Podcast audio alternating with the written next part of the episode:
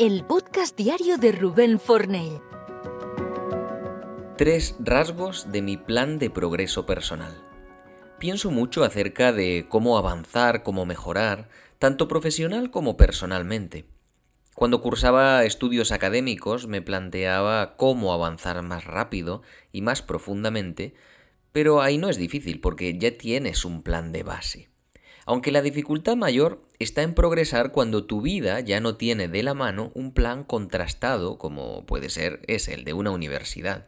Por ello, hace más de una década establecí lo que para mí llamé mi plan de progreso personal con los años y en el ámbito de la mentoría es algo que no solo he hecho para mí, sino que también le he ido aportando a algunos de mis mentorizados de manera perfeccionada, he ido tomando práctica. ¿Pero en qué consiste? El plan de progreso personal es una hoja de ruta personal e intransferible que tiene una duración más o menos de 3-4 meses en la que contemplo lo que considero que debo estudiar, leer, ver, tener en cuenta, pensar, hacer, todo lo necesario para llegar al siguiente paso de mi evolución. Y hay tres elementos fundamentales que analizo para articular y decidir ese plan. En primer lugar, miro mi presente y el del mercado. Analizo cómo puedo aumentar mi valor en el proyecto actual que tengo entre manos y con los clientes que tengo. También analizo cuál está siendo la actualidad del mercado, novedades, perfiles, estudios que salen, competencias.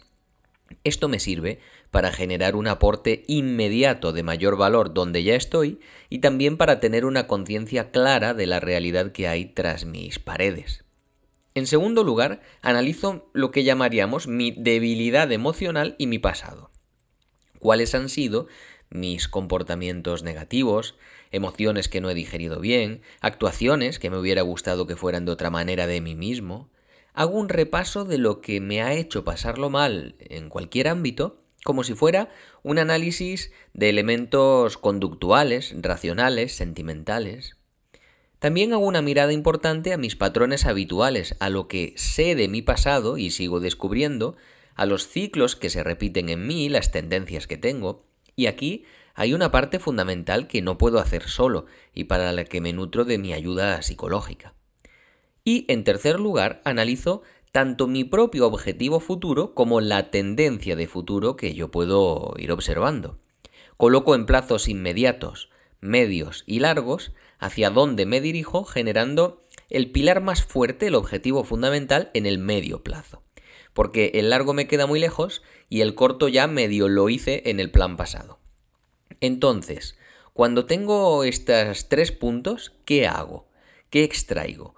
Pues 10 elementos que amplío según necesidades y que te diré rápidamente.